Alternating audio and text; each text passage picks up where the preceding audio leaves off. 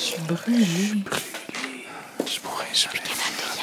Voyons, j'ai l'impression que tout le monde sont pas Je suis pas sorti de chez moi depuis trois jours. Je sais pas si je vais y arriver. Un balado de Taisez-vous.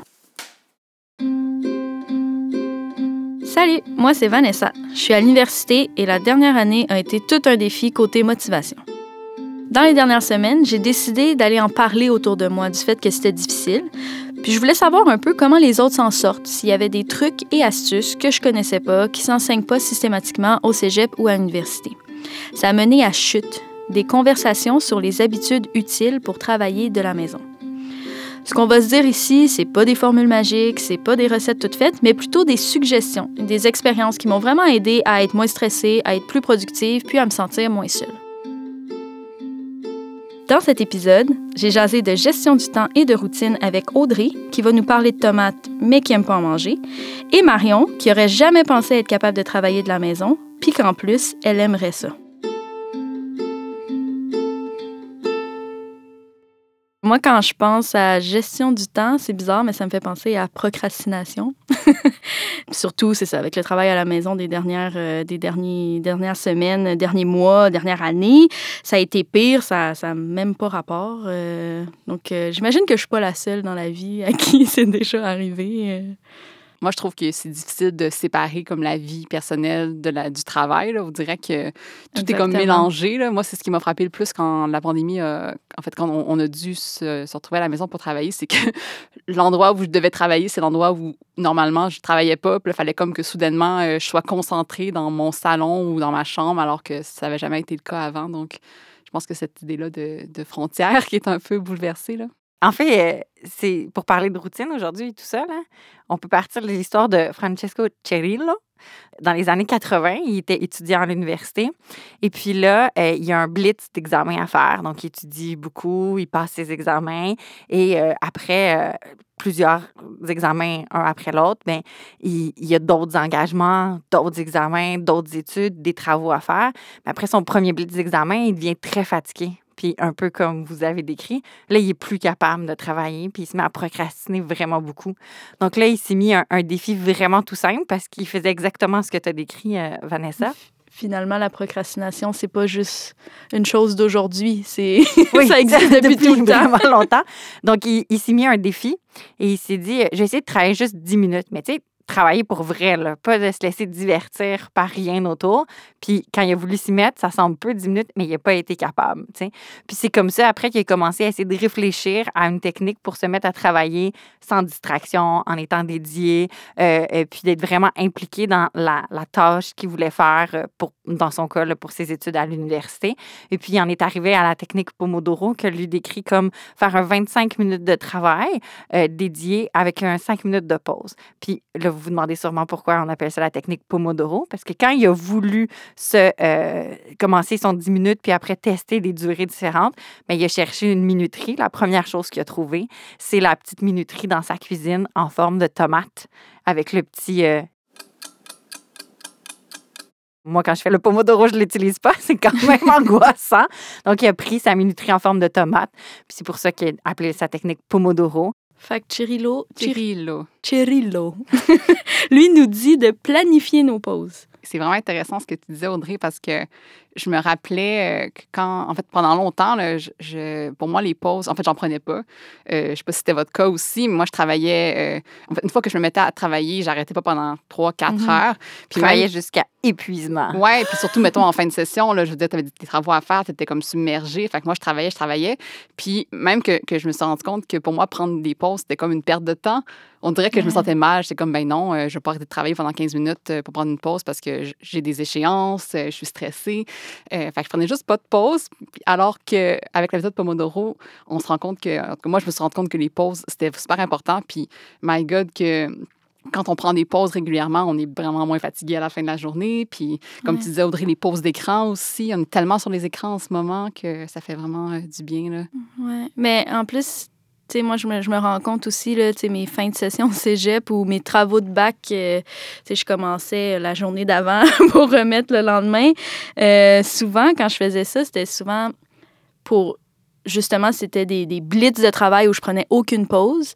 Mais il y avait zéro qualité reliée à mon travail. Tu sais, je, je le faisais pour pouvoir le remettre. Tu sais, C'était une question de temps, mais tu sais, ce que je faisais, finalement, je n'étais pas tellement fière tu sais, de, de, ce que, de, de ce que je remettais parce que je l'ai fait euh, sans pause. Tu sais, Je l'ai fait vraiment comme dans un, dans un rush, tu sais, dans le but vraiment de, de le remettre. La qualité était peut-être moins là aussi. C'était plus en mode sprint. Exactement. Je pense que la méthode Pomodoro, ça permet vraiment d'être plus dans une logique de marathon, en fait. Parce que Mm. si tu commençais tes travaux plus tôt, même des fois une ou deux journées plus tôt, si c'est un travail qui peut se faire en deux, trois jours, puis que tu fonctionnais avec un 25 minutes, 5 minutes, puis que tu travaillais comme ça, plein de petits blocs sur deux, trois jours, tu aurais peut-être mis même moins d'heures pour faire un travail de meilleure qualité que quand tu faisais la méthode sprint où tu dois faire la même chose. Si on, si on fait l'analogie de la course, la même distance, mais à une vitesse complètement folle parce que tu dois arriver à la ligne d'arrivée euh, Mm. avant une, une certaine échéance. Tandis que si tu avais pris la méthode marathon un petit peu à chaque jour, puis de te permettre des pauses, tu serais probablement arrivé à des résultats qui t'auraient. Ouais. Je sais pas si c'est trop à t'accuser hein, d'utiliser le tu Ouais, tout le temps. ça. non, ben, c'est- je pense que je suis pas toute seule non plus. Mais ce qui est intéressant avec la méthode Pomodoro, c'est que, en tout cas, moi, avant, on dirait qu'il fallait que j'aille une journée complète pour faire mon travail. Je me disais, OK, euh, demain, j'ai euh, toute la journée, là, je vais faire huit heures de travail, ça va être super positif. non, mais bref, c'est ce que je pensais à ce moment-là. Alors que, en, en se référant à la méthode euh, Pomodoro, t'es comme, tu peux vraiment prendre, euh, mettons, le matin ou entre deux cours, tu fais un petit 25 minutes, un petit 50 minutes, concentré, puis au final, tu en fais un peu toute la semaine plutôt que d'attendre, genre, quand tu as toute ta journée complète. Moi, c'est vraiment quelque chose Ouais. qui, qui m'a aidé de mettre des petites bouchées, en fait, dans la semaine. Euh, Parce qu'avant, on dirait que j'arrivais pas à, à prendre le temps. Euh, je me disais que ça valait pas la peine de juste m'installer pour 25 ou 50 minutes, alors qu'au final, en 50 minutes de travail concentré, on en fait du travail. là.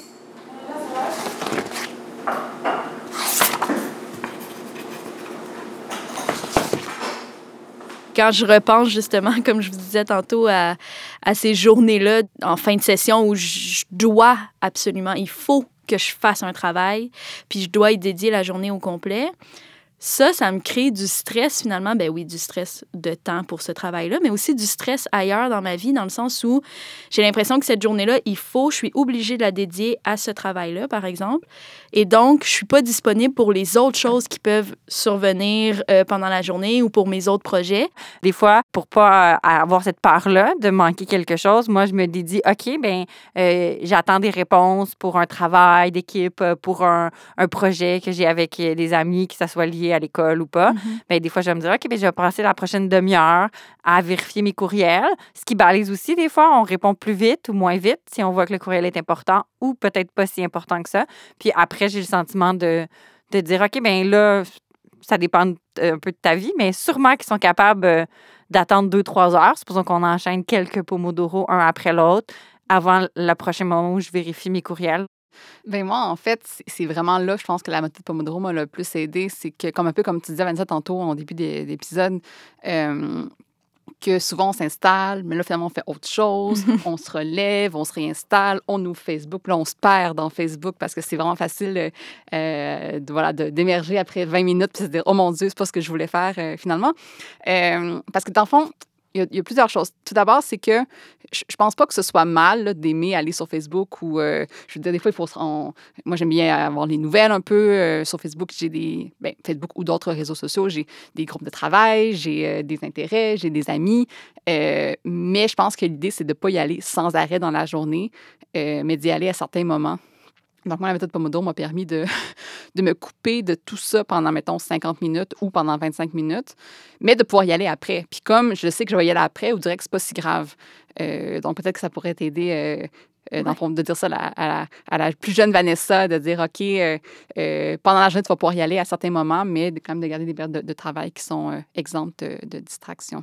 Il y a vraiment un sentiment d'accomplissement parce qu'il y a quand même un, un, un élément euh, de chiffre. Parce que quand tu t'y mets le matin, si on reprend, moi, le- mes journées vides de vertige, là, que j'ai réussi à, à rien mettre, puis je dis, je me concentre vraiment beaucoup sur quelque chose, puis reprendre aussi ton exemple des travaux à la dernière minute, ben si on, arrive à bien travailler dans la journée avec la technique Pomodoro, puis qu'on on arrive, par exemple, à bien faire le travail, ben, au lieu de le finir à 12 heures du matin, ben, si on le finit à 8 heures le soir, ben, ou même plutôt 4 heures l'après-midi, 5 heures l'après-midi, là, il reste plein de temps dans la journée après pour euh, les activités sociales quand il n'y aura plus de pandémie, ou les Zooms, euh, mais avec nos amis, pour euh, écouter des émissions de télévision si c'est ce qu'on aime, pour euh, lire des livres, euh, aller, aller à l'extérieur, faire du sport, peu importe. Donc, quand on, plutôt que d'être toujours en mode de, ah, j'avance pas vite, ah, je vais sur les réseaux sociaux, ah, je lis un peu, ah, je... donc, je sais pas si c'est clair, là. Mhm. Mm. Ouais, puis j'ai l'impression qu'il y a comme une certaine qualité finalement qui vient avec cette technique-là. Ça a dû vous arriver déjà là, de, de travailler, mettons, une grosse, grosse, grosse journée pendant 8, 9, 10 heures. Puis au final, de ne pas avoir tant travaillé que ça. Puis que si vous Mm. aviez travaillé pour de vrai, ça aurait pris peut-être 4 heures. Euh, Ouais. puis ça, c'est quelque chose que je trouve hyper épuisant, là, que je faisais beaucoup avant. On dirait que j'avais la misère à, à gérer ben, justement les distractions et tout ça, ce qui faisait que je passais énormément de temps devant mon ordinateur, mais au final, il n'y a pas tant de travail qui se faisait. Et quand j'étais en train de travailler, ben là, je faisais autre chose. Puis à l'inverse, quand j'étais plus en train de travailler, là, vous direz que je me sentais mal de ne pas travailler. Euh, la méthode Pomodoro, ça permet de, de concentrer le travail dans des périodes de temps. Je vais faire quatre Pomodoro, cinq Pomodoro, et après, je vais arrêter. Et après, je vais pouvoir aller faire autre chose et pas me sentir euh, coupable. Euh, je pense que c'est aussi une manière un peu d'équilibrer euh, euh, les périodes de, de travail et de repos. Oui, puis ça permet d'éviter le multitâche aussi, ou euh, je pense qu'on n'a pas trouvé de mot en français. Hein? Moi, j'appelle plus ça du switch tasking, comme changer rapidement de tâche, parce que pour le cerveau, moi, je crois que c'est difficile de toujours être entre deux tâches comme ça. Mhm. Donc, euh, de, de se dire, OK, j'ai à étudier, par exemple, pour un examen où je dois lire ce chapitre-là, le synthétiser, peu importe, puis de le faire pendant 25, 50 minutes. Puis après, comme plus tard dans la journée, ben là, d'être vraiment dédié à répondre à, ben, aller, par exemple, s'amuser sur les réseaux sociaux, à découvrir plein de choses, répondre aux textos de, de nos amis, notre famille, quoi que ce soit.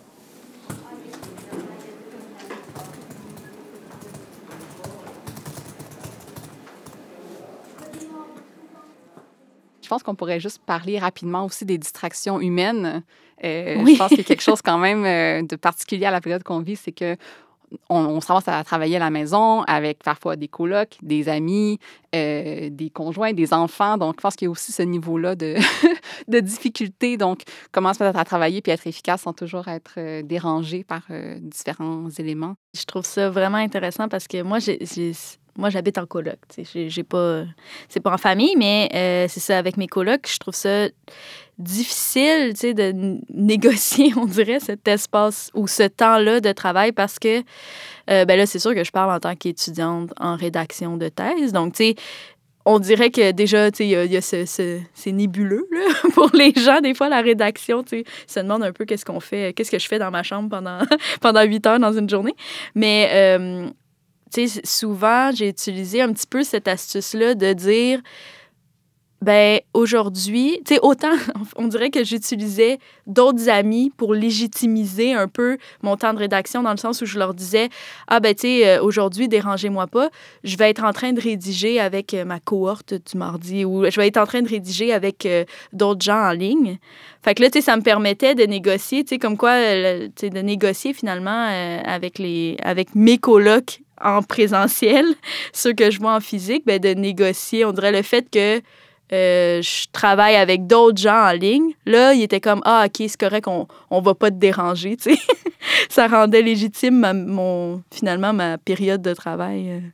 Euh. Même que moi aussi, je vis en, colocation en ce moment. Puis, dans le fond, avec ma coloc, on fait des pomodoro ensemble. Donc, euh, on le sait, c'est, on se les dit, durant le pomodoro, on, on travaille, on se parle pas. Et ensuite, durant les pauses, on peut euh, se lever, euh, prendre une collation, mettre un nez dehors. Puis souvent, on mange ensemble aussi le dîner. Ça fait que c'est comme si ça rythme nos journées.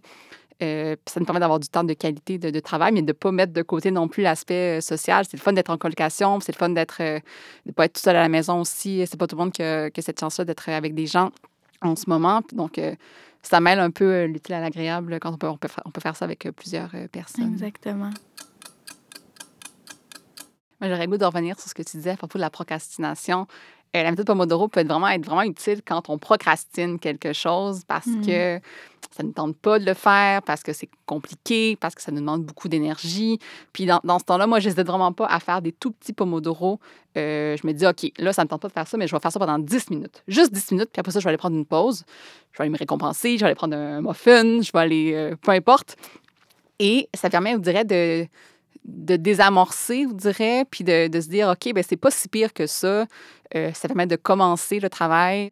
Ça me parle ce que tu dis parce que, euh, tu sais, comme supposons, là, j'ai donné l'exemple de la lecture de texte en anglais, des concepts très difficiles. Ben, on dirait qu'en mettant un 5 ou 10 minutes, des fois même une courte, période, mais c'est sûr que si je me dis, OK, là, je le lis au complet aujourd'hui, ben je lis deux paragraphes puis je suis tannée. Mais là, si je fais comme, oh non, j'attends que la minuterie elle sonne, ben ça me force des fois à aller plus que le deux paragraphes puis on embarque, comme tu dis, un peu dans, dans le flow. Il y a des journées où, comme tu disais, Vanessa, qu'on qu'on se sent juste pas super bien. Puis je pense qu'avant, j'avais plutôt le réflexe de dire euh, bah, aujourd'hui, ça marchera pas, je vais juste laisser faire finalement. Alors que là, je me dis au pire, je ferai juste un, deux ou trois Pomodoro, mais ça va être mieux que rien. Euh, puis souvent, entre-temps, après trois, on se dit bon, écoute, c'était ça aujourd'hui, ça va être mieux demain. Euh, je pense une, c'est une manière vraiment pratique de juste voir un peu où on en est rendu où, puis gérer son horaire, gérer son énergie. Mhm. Fait que dans le fond, c'est comme la méthode Pomodoro, c'est finalement une méthode qui nous aide à gérer notre temps. Puis je pense que c'est important de s'instaurer une certaine routine dans notre euh, justement dans notre, dans notre structure de travail, mais finalement de rester indulgent et d'adapter finalement ces, ces, euh, ces outils-là euh, à nous.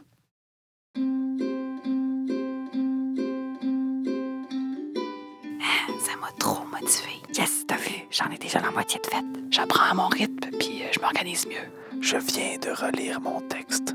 Crème, c'est bon. Oh my God, je suis trop fière.